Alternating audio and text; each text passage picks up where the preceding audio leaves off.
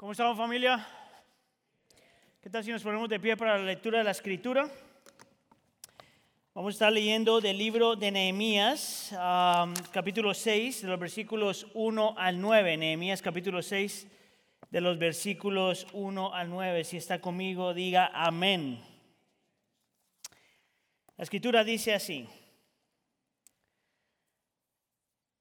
Zambalat Tobías Guesén el árabe y el resto de nuestros enemigos se enteraron de que yo había reconstruido la muralla y de que se habían cerrado las brechas, aunque todavía no se habían puesto las puertas en su sitio.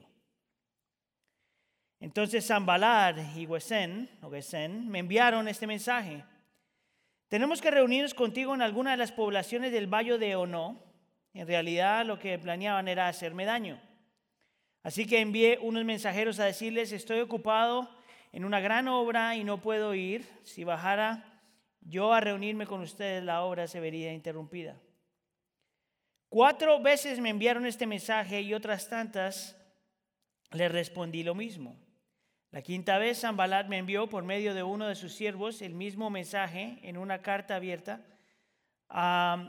que a la letra decía, corre el rumor entre la, el rumor entre la gente y Gesén lo asegura de que tú y los judíos están construyendo la muralla porque tienen planes de rebelarse.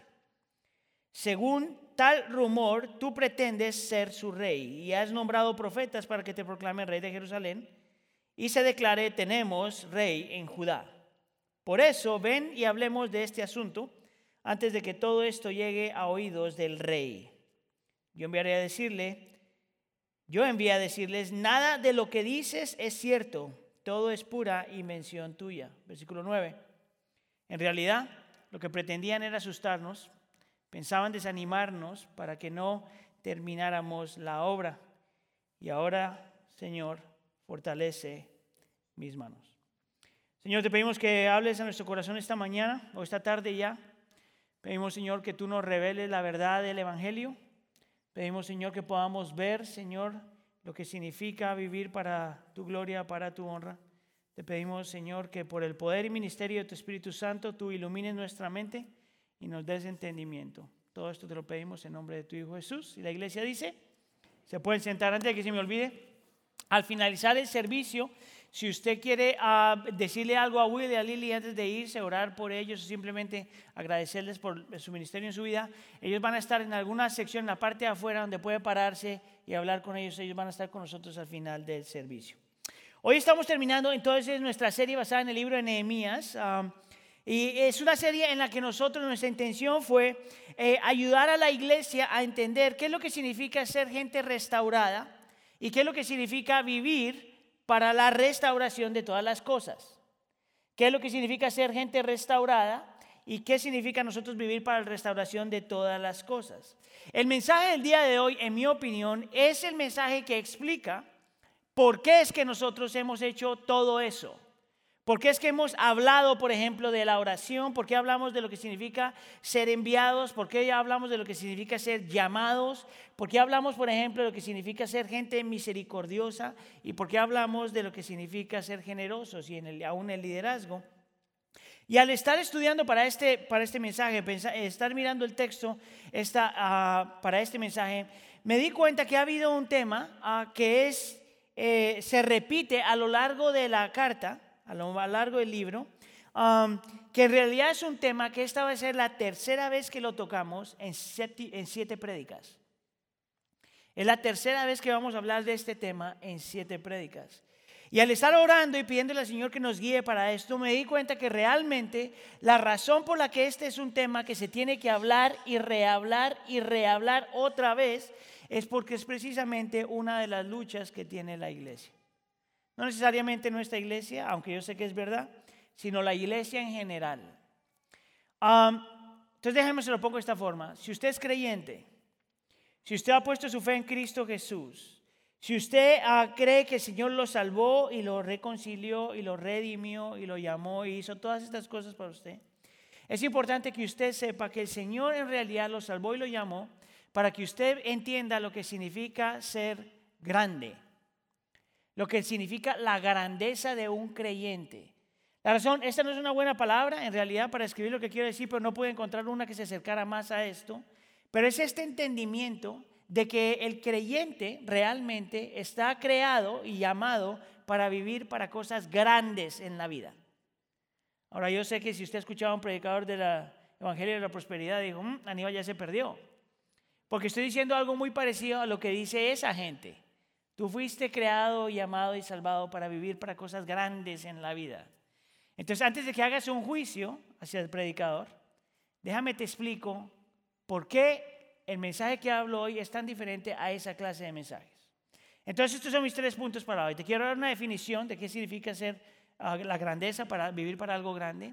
¿Cuál es el enfoque de una persona que está viviendo para algo grande y de dónde viene el poder? ¿Cuál es el secreto para que una persona pueda vivir de acuerdo a lo que el Señor nos ha llamado a vivir? Vamos entonces con el primer punto, ah, con la definición. Ahora, ah, la razón por la que utilicé la palabra, aunque no es la mejor palabra, es, es porque me parece que la palabra es provocativa. ¿verdad? Es como que te mueve, y especialmente cuando alguien te dice, tú fuiste creado para algo grande, el Señor te llama para algo grande. Es interesante que cuando tú buscas los sinónimos de la palabra grandeza, encuentras palabras como magnitud, encuentras palabras como inmensidad, o como algo de suprema importancia y de supremo significado. Es una palabra en realidad bien que apela mucho al corazón del ser humano. Entonces, si tú viniste hoy súper deprimido y tienes un montón de luchas, que la gran mayoría a lo mejor vamos a tener, ¿verdad? Tú vienes aquí y dices, oh, man, yo quiero algo grande. Y es por eso que muchos de la gente que hace, uh, en inglés se llama motivational speakers, que hacen buenas pláticas para que la gente viva mejor, utilizan esta palabra tan seguido. Y es por eso que invitan a la gente a confiar y creer que de ellos tienen un propósito mucho más grande en la vida. Tú fuiste creado para ser grande en la vida. Es más, hay libros, libros y libros acerca de esto. Hay toda una industria de gente que se está haciendo millonarios porque mucha gente está buscando este concepto de grandeza. Ahora, el problema con esta definición popular, secular de grandeza, es que reducen el concepto de grandeza o importancia a una persona que ha logrado mucho. Entonces, hay una palabra argentina, los argentinos lo utilizan mucho, pero cuando una persona tiene muchos logros, le dicen, che, vos sos grande. Muchas veces reducimos el término de grandeza a cuando tú tenías unos sueños y se te cumplieron. Mucha gente, muchas veces reducimos el concepto de grandeza cuando tienes mucha prosperidad económica. Mucha gente, muchas veces reducimos el concepto de grandeza cuando en tu compañía tú empezaste desde abajo y escalaste hasta lo más arriba. Muchas veces el concepto de grandeza tiene que ver con tener mucho, lograr mucho, alcanzar mucho, vivir mucho. Che, vos sos grande. Interesantemente que la sociedad es a la gente que adora. Es a la gente que persigue, es a la gente que imita. Entonces, si tú ves quiénes son los populares en el mundo, siempre son la gente que ha alcanzado mucho, tiene mucho, logra mucho, sos grande. ¿Sabes cuál es el problema con eso? que aunque puede ser verdad, no es necesariamente bíblico. Que aunque no hay nada malo que tú tengas mucho y hayas logrado mucho y todo, aunque no hay nada malo con eso en realidad. Esa es una definición muy pequeñita y muy reducida de lo que la Biblia dice acerca de la grandeza. Y yo quisiera mostrarte que la perspectiva bíblica acerca de lo que significa ser grande es muy diferente a lo que el mundo secular piensa acerca de la grandeza. Um, entonces me lo empiezo con esto.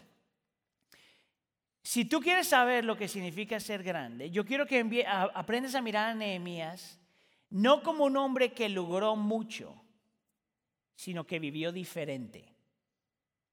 Y te lo voy a mostrar. Entonces, déjame, una vez más, lo he estado haciendo por las últimas semanas, estoy un poquito de contexto por si acaso estás visitando la iglesia y no has estado con nosotros durante este tiempo, pero el Señor llama a Nehemías a participar en algo grande, en realidad.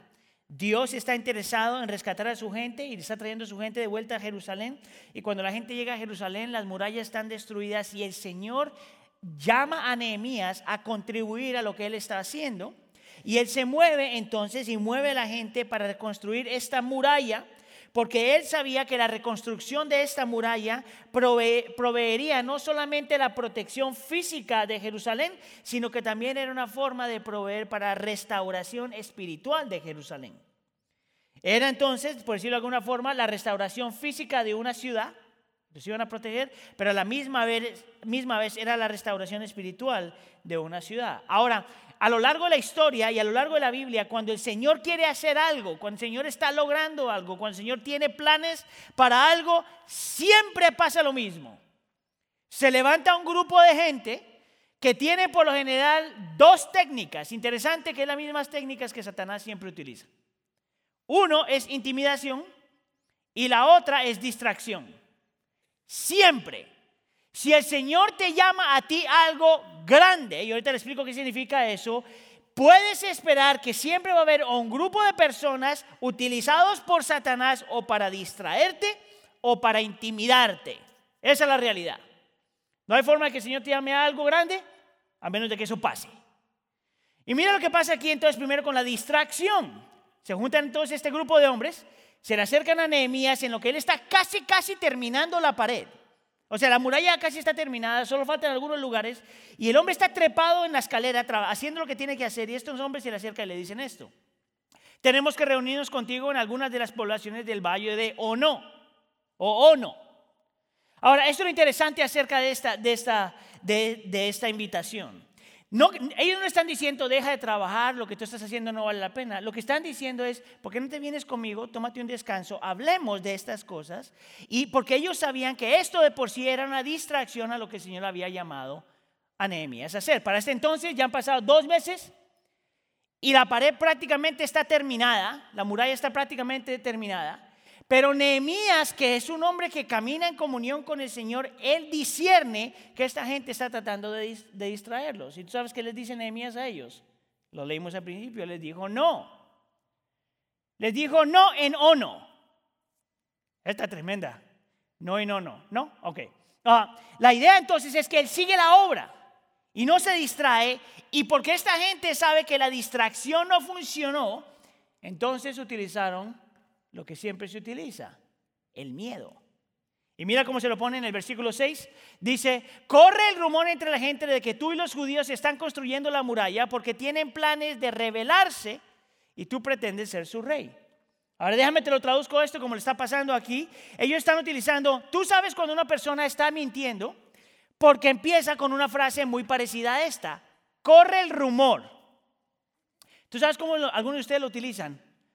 Alguien me dijo. ¿Tú sabes lo que yo digo cuando alguien me dice eso? ¿Quién? Alguien. ¿Pero quién? Alguien. Dile a ese alguien que me venga a decir lo que tú me quieres decir. ¿Tú sabes por qué? Porque hay algo que te muestra que los rumores como que no son verdad. Y mira lo que le dice, alguien nos dijo que la razón por la que ustedes están construyendo esto es porque quieren que Jerusalén sea una ciudad independiente. Independiente del gobierno, independiente de todos los demás. Y alguien nos dijo, el rumor dice, que la razón por la que tú hiciste eso es porque quieren rebelarse y porque tú quieres ser rey. Ese es el rumor. Ahora, lo que le están diciendo es, si eso es verdad, no más por si acaso para que sepas si el rey se llega a enterar de que tú quieres ser rey, te vas a meter en problemas. Yo no solamente te estoy diciendo. Bien interesante. Que es una agresividad pasiva. Que ellos saben que si pelean con Nehemías no van a ganar y que sin embargo la forma para ganar la guerra, entre comillas, es o distraerlo o meterle miedo. Ahora mira lo que hace Nehemías una vez más, porque es un hombre que camina con el Señor. Él huele Él huele lo que está pasando. Eso se llama discernimiento. El discernimiento es cuando tú a lo mejor no ves todo lo que está pasando, pero dices, aquí pasa. Digo como yo lo veo, por ejemplo, ah, eso me ha pasado un par de veces. Yo no tengo el don de profecía, pero maybe. Por ejemplo, llega una pareja, ¿verdad? Y me habla acerca de sus luchas. Y no, que él no me quiere o ya no me quiere. Y no me Yo, ¿Sabes qué? Yo siempre me vuelo cuando las cosas como que no van bien. Y puedo decir, me ha pasado varias veces donde yo, mira, así, digo, empiezo con la pregunta más simple. ¿Están casados? pues no. Ah, pues ahí está el problema. Pero por lo general es cuando tú puedes, por la influencia del Espíritu Santo, discernir que hay algo como que no se ve tan bien. Y esto es lo que dice este hombre, versículo 9. En realidad lo que pretendían era asustarnos, miedo, pensando desanimarnos, distracción, para que no termináramos la obra. Es súper interesante que este hombre camina en tal comunión con el Señor que sabe lo que sus enemigos están haciendo, aunque ellos no se lo hayan dicho. Ahora, la pregunta, eh, eh, lo interesante acerca de esto es que esta no es la primera vez que a este hombre le pasa esto.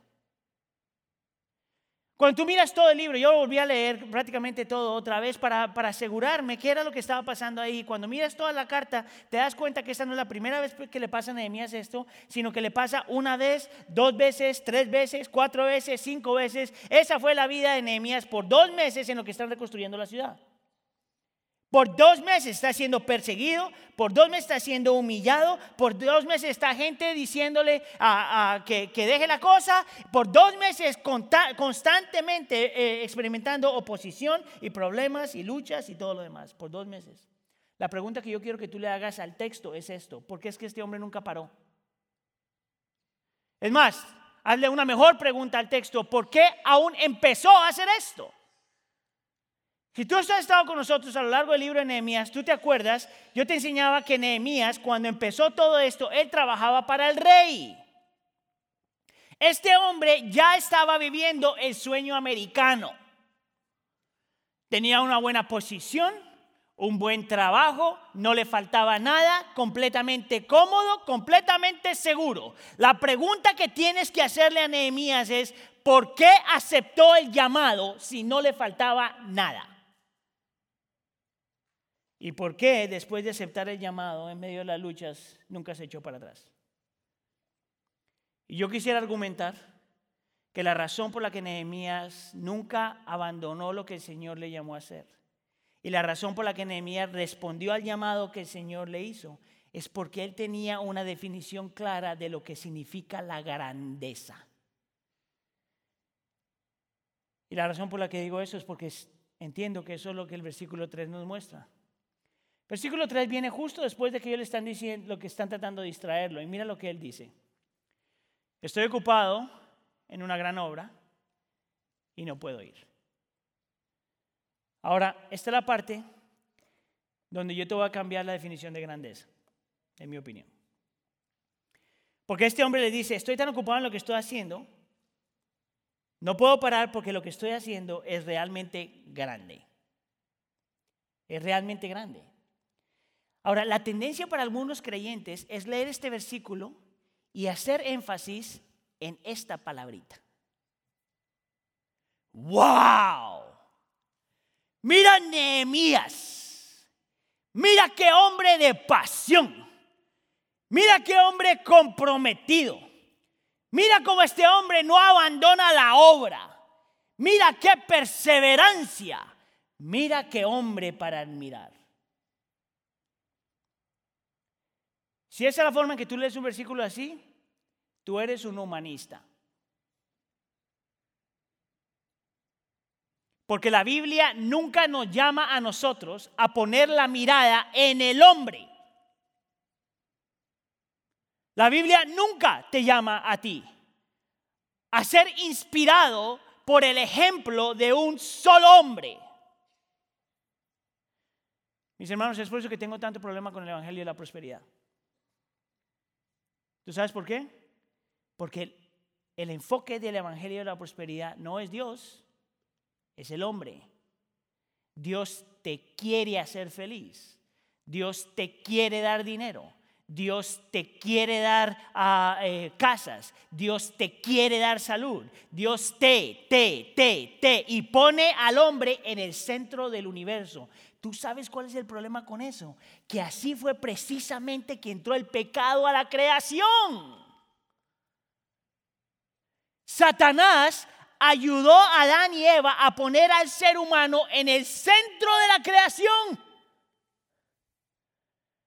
¿No te gustaría ser como Dios? Por tanto, tú no tienes permiso a leer este versículo de esa forma. Es más, déjame empujar un poquito más. Pregunta, ¿quién escribió el libro de Nehemías? Pues Nehemías. Pues se llama así. Nehemías escribió este libro, es como si hubiera puesto un journal. Tú sabes cuando tus pensamientos y tu historia, ese, ese libro de Nehemías es eso. Él nos está contando la historia después de que él mismo la escribió. Y me parece como irónico que Nehemías nos cuenta esta historia para que nosotros nos enfoquemos en él. Si ese fuera el sentido de la historia, de toda la historia, entonces Nehemías lo que está buscando es que nosotros lo adoremos a él. Por lo tanto, ese no puede ser el caso el enfoque de esta historia. La historia de la reconstrucción, la restauración de la muralla de Jerusalén, tanto la restauración tanto física como espiritual, no es acerca de Nehemías. No importa si tú has leído un par de libros que te muestran a Nehemías como el líder, ejemplo de líder, para los que están estado en la iglesia por un buen tiempo. El enfoque, el centro, el énfasis de esta historia no es Nehemías, es la gran obra. La razón por la que Nehemías estuvo dispuesto a aguantar, a perseverar, a hacer lo que tenía que hacer, es porque Dios le había dado una gran obra. Y porque la gran obra era tan hermosa, tan perfecta, tan grande, tan increíblemente grande, que él estaba dispuesto a negarse a sí mismo para lograr eso. Ahora escucha aquí. Si tú quieres saber lo que significa grandeza, esta en mi opinión es la mejor definición de grandeza, en mi opinión. Es cuando tú estás dispuesto a negarte a ti mismo por el bien de otro. Eso es grande. Grandeza no es el tamaño de tu casa. Grandeza no es la posición en tu trabajo. Grandeza no es que tus hijos se porten bien. Grandeza no es el dinero. Grandeza no es cuántas cosas tienes. Grandeza no es la clase de cuerpo que tienes y la ropa que tienes. Grandeza no es acerca de triunfar en la vida. Grandeza es no, no tener enfermedades. Grandeza no tiene nada que ver con eso. A la luz de la Biblia, grandeza significa cuando alguien está dispuesto a negarse a sí mismo, a morir a sí mismo por algo más grande que tú. O algo mejor que tú. Es por eso que puse estas palabras aquí, porque me parece que estas en realidad son palabras, son sinónimos de grandeza. ¿Ves? De la única persona que una persona puede ser fiel es si está dispuesto a negarse a sí mismo. El infiel no se niega a sí mismo. La razón cuando habla la Biblia, por ejemplo, de sacrificio, es una persona que estuvo dispuesta a negarse a sí mismo. Cuando la Biblia habla de alguien comprometido, es alguien que se comprometió con algo o alguien porque estuvo dispuesto a negarse a sí mismo. Es más, yo podría decir que la mejor definición de amor es aprender a negarte a ti mismo. Una persona que quiere amar algo o amar a alguien, si no se sabe negar a sí mismo, no sabe amar. No sabe amar. Mm, que se siente bien rico. Eso no es amor. Amor es negarte a ti mismo por algo o alguien más. Y eso es lo que hizo de Nehemías un hombre grande. Mira, yo estaba escuchando un par de sermones, diferente gente hablando de Nehemías en preparación a todo esto. Y no tienes idea cuántas veces he escuchado pastores diciendo, wow, Nehemías fue increíble, en dos meses reconstruyó esta ciudad.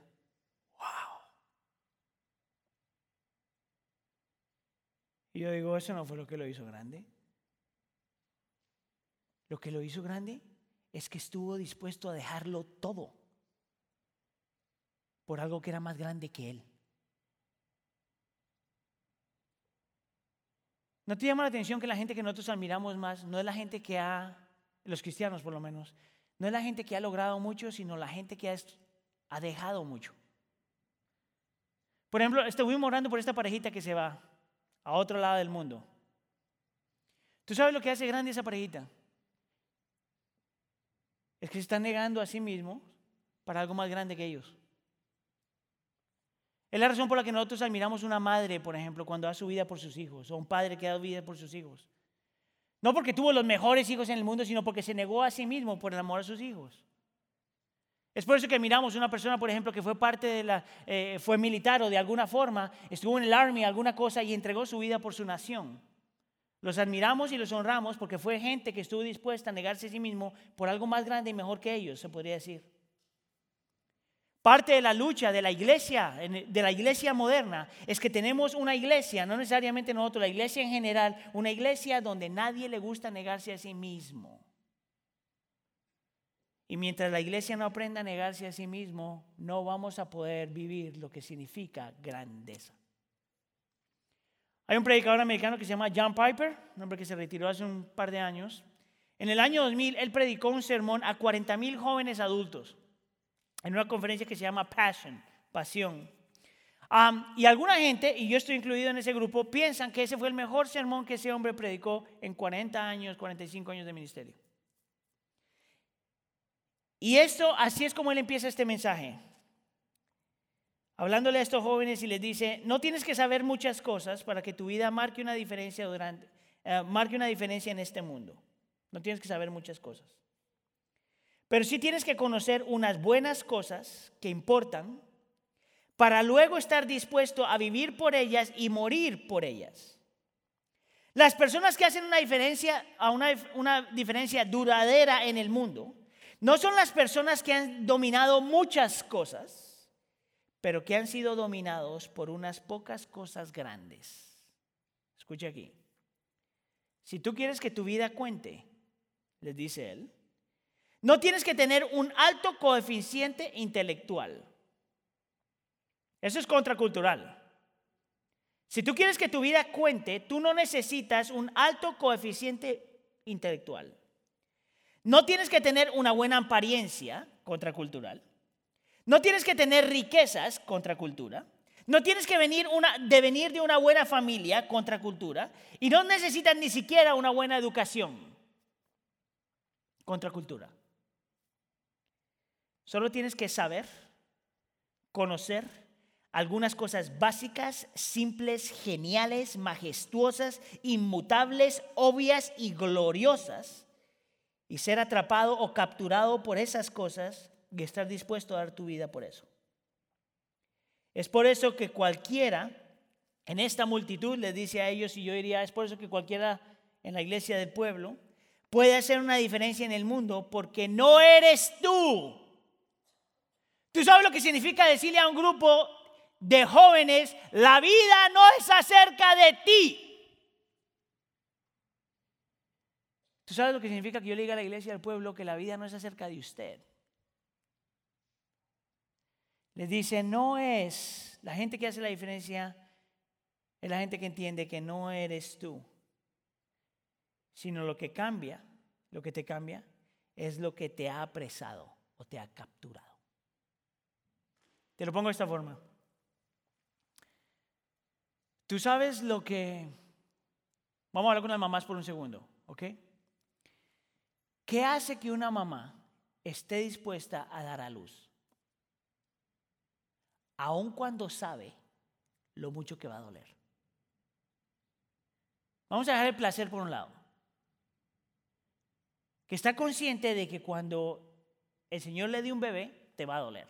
Aunque te dices epidural. Porque epidural nomás es en el momento, pero todo lo demás te dolió. ¿Qué hace que eso pase? Respuesta, que ese bebé es más importante que su propia vida. De la única forma que nosotros nos hacemos una diferencia en el mundo es cuando encontramos algo tan grande, tan bello, tan perfecto, tan magnificente, que vale la pena negarse a nosotros mismos por eso. Es por eso que Nehemías es tan grande. Es por eso que este hombre es digno de admiración. No es por la bendita muralla. Es porque estuvo dispuesto a negarse a sí mismo. Y se mantuvo fiel. En estos últimos meses yo he estado leyendo mucho el Antiguo Testamento y me doy cuenta cuántas personas, y yo he compartido esto con ustedes antes, pero por si acaso es cuántas personas tú encuentras en el Antiguo Testamento que nunca lograron lo que tenían que lograr. Por ejemplo, Jeremías gastó todo su ministerio, le llaman el, el profeta llorón. Gastó todo su ministerio clamando al Señor, llorando al pueblo, porque la gente no le hizo caso. Y tú sabes que en, la, generación que él estuvo ministrando, como que nunca se convirtieron. Pero tú sabes qué hace a Jeremías grande. Es que se mantuvo fiel hasta el final. Y el Señor lo honró porque él entendía lo que significa la grandeza. Negarme a mí mismo por algo más grande que yo. Yo te contaba de Moisés. Este hombre que lo único que nos muestra la escritura acerca de Moisés después de que se muere es punto aparte. Moisés murió. Next. Mira tierra prometida y nunca llega allá. Ese es otro. ¿Quién es ese? ¿Abraham? ¿Abraham? No, Moisés. Cuando tú miras cada una de las personas en la escritura, te vas a dar cuenta que la gran mayoría no llegaron donde querían llegar. Mira Hebreos, abrazaron las cosas de lejos y no las consiguieron, pero no importaba. ¿Tú sabes por qué? Porque eran grandes frente a los ojos del Señor, porque supieron negarse a sí mismo por algo mejor que ellos. ¿Sabes qué es lo mejor que yo puedo hacer por ti? El día de hoy es decirte esto. La vida no es acerca de ti. La vida no es acerca de ti. Oh, qué mensaje tan depresivo, Aníbal. No hubiera dado las ofrendas si eso es lo que ibas a predicar. Yo quiero mostrarte que eso fue exactamente lo que manejó y movió toda la vida de, Nehemías y por eso es digno de admiración. Déjame te hago la pregunta, ¿qué fue en específico lo que controló a este hombre? ¿Qué fue aquello que era tan grande, tan hermoso, tan perfecto, tan bello, tan magnificente que lo llevó a morir a sí mismo vez tras vez? Y yo te lo he dicho, al final de la historia, esta gente vuelve a lo mismo que estaba haciendo antes. Entonces, en nuestro record parece como que Nehemías falló, pero no a los ojos del Señor. La pregunta entonces es, ¿cuál fue su enfoque? ¿Qué lo llevó? ¿Qué era aquello grande? Y para eso tengo que volver al versículo 3 para hacer énfasis, énfasis en esta palabrita, la palabra obra. Interesante que cuando tú miras la palabra obra en el original, se puede traducir también como una misión. Está diciendo, tengo una gran misión. Lo interesante de la palabra obra es que la raíz de esa palabra es la misma raíz que nosotros utilizamos para, utilizar, para decir a que alguien es enviado. Escucha aquí, lo que quiere decir es que en la mente y en el corazón de Nehemías, él sabía que el Señor lo había enviado a una misión que valía la pena todo. Que había, el Señor lo había enviado a una misión que valía la pena sacrificarlo todo. Ahora, si yo te pregunto cuál era la misión de Nehemías, tú podrías decir, bueno, los planes de Dios y la gente de Dios. Y yo diría, maybe. Pero tiene que haber algo antes de eso. ¿Qué fue lo que movió a Nehemías realmente a dar su vida por completo? Pregunta para ti. ¿Qué necesitas tú en tu vida para realmente dar tu vida por completo. Porque tú conoces los planes de Dios. Amén. Aquí no hay ninguno que no sepa que Dios tiene planes para ti. Amén. Aquí no hay ninguno que no sepa que todos estamos enviados para alcanzar gente para Dios. Amén. ¿Por qué entonces no es lo suficientemente poderoso para movernos a realmente hacerlo? Porque el enfoque no es solo eso. Esa no es la razón por la que tú das, por ejemplo, eres generoso. Esa no puede ser la única razón por la que tú evangelizas. Esa no puede ser la única la razón por la que quieres vivir en santidad. Esa no es la única razón por la que tú amas la iglesia y sirves a la iglesia. Esa no puede ser la única razón. Tú necesitas algo más grande, más fuerte, que realmente te sacuda para que tú puedas decir, no importa lo que pase, yo continúo. ¿Qué es eso? Y yo diría que para Nehemías fue su compromiso para la gloria de Dios. Este hombre estaba intoxicado por la gloria de Dios. Este hombre estaba controlado por la gloria de Dios. Este hombre estaba dispuesto a hacer lo que fuera por la gloria de Dios. La razón por la que este hombre está dispuesto a participar y dejar toda su comodidad y a participar en la reconstrucción de esta muralla es porque él sabía que esa muralla era para la gloria de Dios. La razón por la que estaba dispuesto a ayudar a la gente de la forma que tenía que ayudarlo es porque la gente le iba a dar gloria a Dios. Era todo acerca, acerca de la gloria de Dios. ¿Tú sabes cómo yo sé eso? Lee todo el libro y tú no vas a encontrar la palabra gloria ni una vez. Pero la palabra, el concepto de la palabra gloria en la escritura eh, nos muestra cuál es la perspectiva que nosotros tenemos acerca de Dios. La palabra gloria se puede traducir como peso. ¿Cuál es el peso que Dios tiene para ti? No es solamente lo que te pide y no solamente lo que te llama a hacer, es que Él es para ti. Tu perspectiva frente a Dios es lo que controla todo en tu vida. Y yo creo que para Nehemías esa era, la, esa era aquello que lo controlaba completamente. Y la razón por la que te digo eso es por la forma como él describe a, Dios a lo largo de la escritura, a lo largo del libro de Nehemías. Y te voy a mostrar esto bien rápido, bien rápido, más rápido de lo que hablo, entonces ponga atención. Empieza en el capítulo 1, en el versículo 5, mira cómo él describe a Dios. Dice, Señor, y no puse esto, pero la palabra Señor aquí es soberano. Él entiende que el Señor es soberano. Dios del cielo significa que está por encima de todas las cosas, es grande y temible, no hay nadie como Él y todo se somete a Él. Que cumples el pacto y eres fiel. Y te muestra que no solamente es todo eso, sino que es un Dios de gracia y misericordia que nunca rompe un compromiso. Así es que empieza la carta. Y luego más adelante viene el siguiente versículo y dice, en el versículo 11 dice, nos complacemos en honrar tu nombre. La palabra complacer aquí es decir, yo ah, disfruto adorarte por quien tú eres.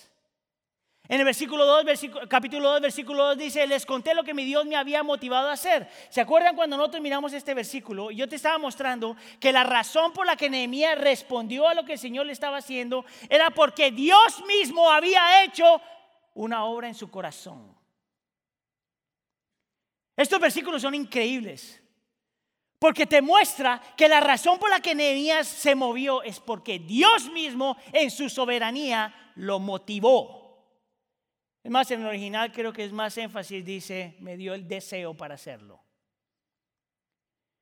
Si Nehemías tiene una perspectiva frente a Dios que no es una, ah, no es una perspectiva vaga, simple.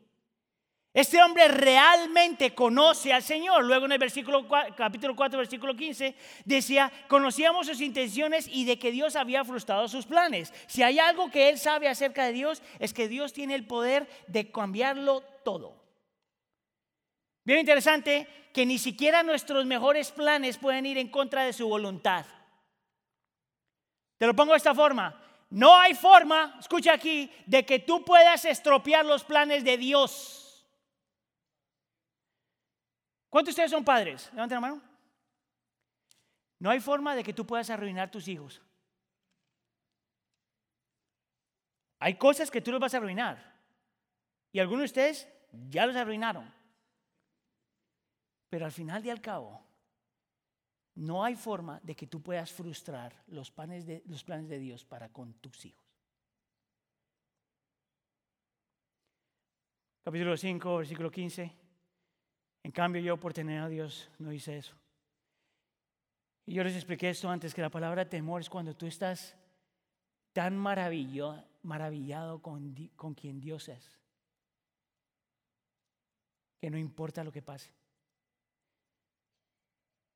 En el versículo 6, capítulo 6, versículo 9, él reconocía que Dios es el que fortalece. En el capítulo 7, versículo 5, él reconocía que Dios puso, es el que pone el corazón los deseos y repite lo mismo que dijo en el 2. Y en el capítulo 13, versículo 31, él dice, todo eso, ese es mi Dios. Nehemías no hizo todo esto simplemente porque era un buen hombre, digno de admiración, digno de respetar. ¿Tú sabes por qué este hombre hizo todo lo que hizo? Porque todo fluía de su entendimiento de quién es Dios. Él sabía que todo es acerca de Dios, todo es por Dios y todo es para Dios. Dios está en el centro de todo, no tú, no yo. Dios está en el centro, debe estar en el centro de tu matrimonio.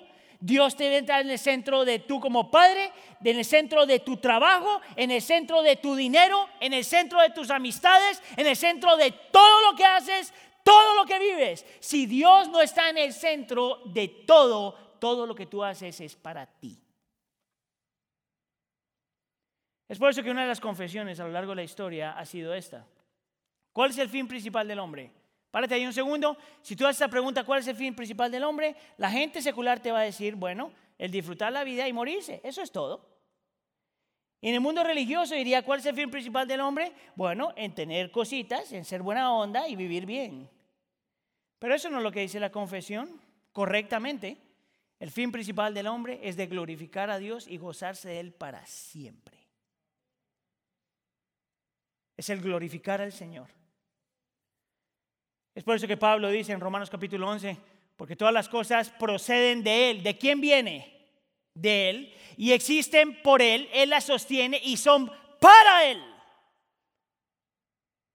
Todo es para Él. Todo viene de Él. Todo está sostenido por Él. Todo está controlado por Él. Todo debe apuntar a Él. La vida del creyente es acerca de Dios. Y el creyente que cambia es el creyente que entiende que toda la vida es acerca de Él. Escucha aquí. Y que nosotros encontramos gozo al vivir eso. Miren, una persona que el Señor utilizaba a lo largo de la historia de la iglesia de San Agustín. Y este hombre cuando hablaba de esto decía, el rostro de Dios es tan hermoso, la persona de Dios es tan hermosa y tan perfecta que una vez que lo hayas visto, nada más puede darte placer. ¿Escuchó? El rostro de Dios es tan hermoso y tan perfecto que una vez lo hayas visto, nada más puede darte placer. La gloria de Dios nos da una satisfacción insaciable de la que nunca nos cansaremos. ¿Quieres que te la ponga en otros términos bien simples? Si en tu vida, si el motivo por lo que tú vives y lo que te da mayor satisfacción es tu trabajito, es tu ropita, es tu cuerpito, es tu familiacita, son tus, son tus amiguitos. Tú no conoces a Dios. Porque todo eso es bueno. Pero no se comparan en lo más mínimo a nuestro Dios. Nadie puede llenar tus anhelos como Él lo hace.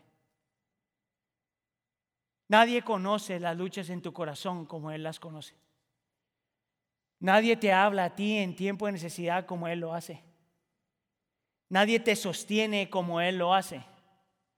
Nadie puede satisfacer nada en tu vida como Él lo hace. ¿Por qué gastar tu vida persiguiendo cosas que no te pueden llenar? Eso es Nehemías. ¿Ves? La razón por la que Él quiere reconstruir esta muralla, la razón por la que quiere ayudar a la gente, la razón por la que está haciendo todas estas cosas es porque Él está consciente que todo esto le da gloria al Señor. Tú sabes que yo estaba pensando en este, estos mensajes a mí me ponen un poquito incómodo, porque, porque como pastor digo, eh, si al final de nuestros días, si al final de este sermón, lo único que tú puedes decir y lo que sale de tu boca, oye, Aníbal sí se pasó hoy, o oh, Aníbal habló muy bonito, oh, Aníbal esto, si eso es lo único que tú puedes decir, yo fallé.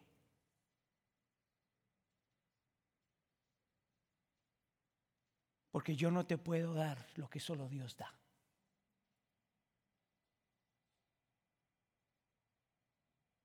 Si al final de este sermón lo único que te toca fue lo que yo dije, pero no Dios, yo fallé.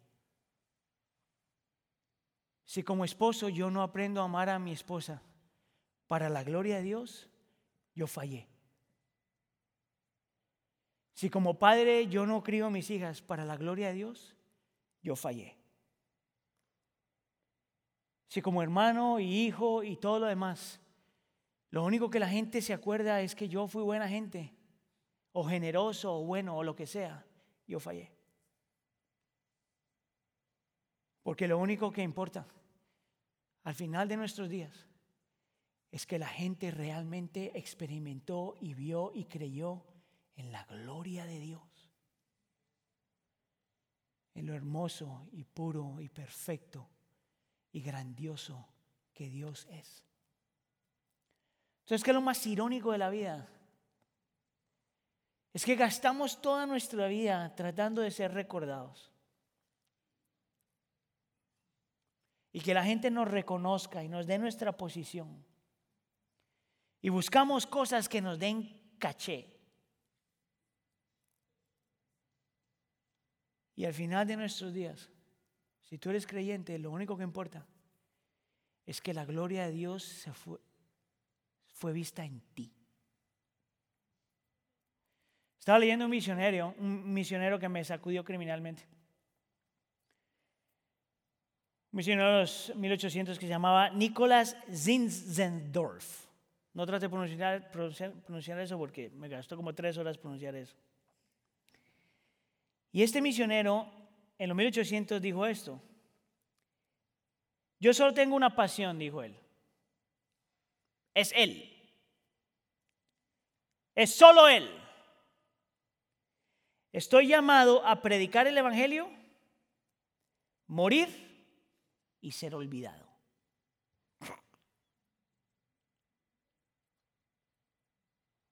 Porque él sabía que todo su ministerio era acerca de Dios. ¿Son tus hijos acerca de ti? ¿O acerca de Él? ¿Son tus relaciones acerca de ti? ¿O acerca de Él? ¿Es lo que haces con tu dinero acerca de ti? ¿O es acerca de Él? ¿Es tu casa acerca de ti? ¿O es acerca de Él? Es más, yo diría que la, gloria de Dios es tan práctica que la razón por la que yo perdono o debo perdonar es por la gloria de Dios. La razón por la que debo ser paciente es por la gloria de Dios.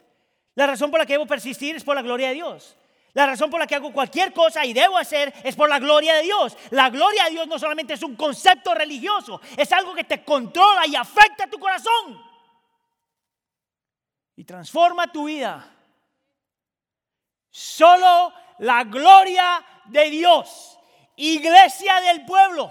Si usted es creyente, lo único que lo tiene que mover es la gloria de Dios. Por eso vives, te mueves y mueres por la gloria de Dios.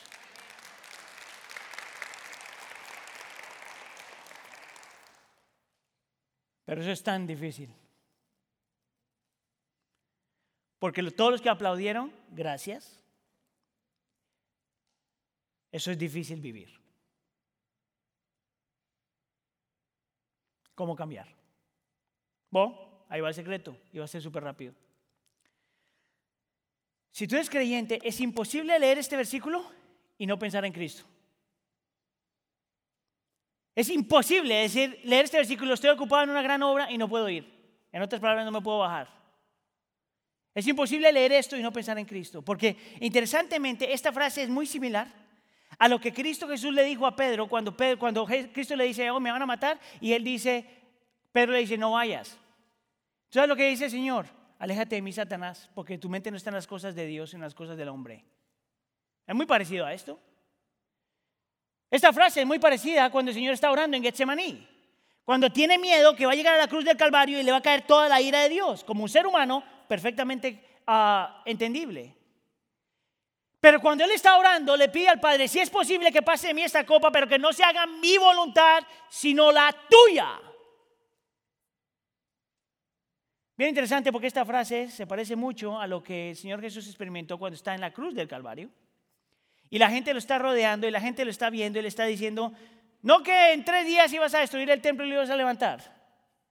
Si tú eres el Hijo de Dios, bájate de esa cruz. Pero no se bajó.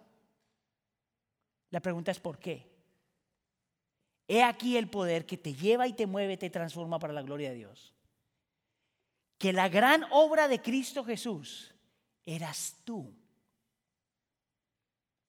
La razón por la que el Señor Jesús perseveró, no dejó, no se bajó y se dejó matar, era porque su gran obra eras tú. Escucha aquí, pero no solo tú, porque Cristo mismo estaba más comprometido a darle gloria al Padre que a un salvarte. La razón por la que el Señor te salva es porque tu salvación le da gloria a Dios. Mira, si tú has sido tocado por el Evangelio y tu vida ha cambiado, y la gente te mira y dice, wow, qué cambio tan lindo, pero tú no les apuntas a Dios tú todavía no lo conoces. Porque la razón por la que Cristo hizo lo que hizo es porque estaba comprometido 100% para la gloria de Dios. Nosotros queremos terminar esta serie con una oración que el pastor Sergio escribió. Y yo la voy a leer y la vamos a poner en la pantalla. Y lo único que yo quiero es que tú la escuches y la ores ahí en tu mente en privado, no tienes que hacerlo en voz alta. Porque yo quiero invitarte a que tú realmente experimentes el gozo de lo que significa negarse a ti mismo por algo más grande y mejor que tú mismo. La gloria del Señor. Y creo yo que en esta oración el Señor, le estamos pidiendo al Señor que haga esa obra en nosotros. Amén.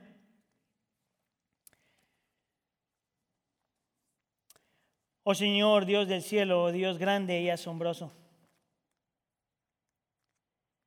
Concédenos fortaleza mientras continuamos en esta gran misión.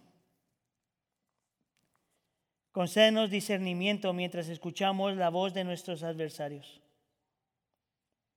Concédenos confianza mientras confesamos la, debilidad de nuestras manos.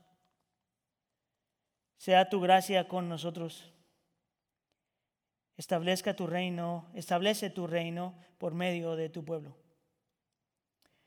Señor, nosotros al hacer esta oración te estoy pidiendo que tú hagas una transformación en nuestro corazón detrás de tal forma que nuestro compromiso hacia tu gloria sea realmente lo que nos cambie. Te damos gracias, Señor, por Cristo Jesús y su obra redentora en la cruz del Calvario, porque es ahí, Señor, donde nosotros encontramos libertad. Te pedimos, Señor, que tú hagas tu obra de tal forma que en Cristo Jesús podemos, podamos ver la belleza, el poder, la magnificencia, la plenitud, la fidelidad, la gracia, la misericordia y el poder de nuestro Dios. Y ser transformados de tal forma que lo único que queramos hacer es vivir por ti y para ti. Por favor, haz tu obra en la iglesia del pueblo. Te lo pedimos en nombre de tu Hijo Jesús. Y todos decimos...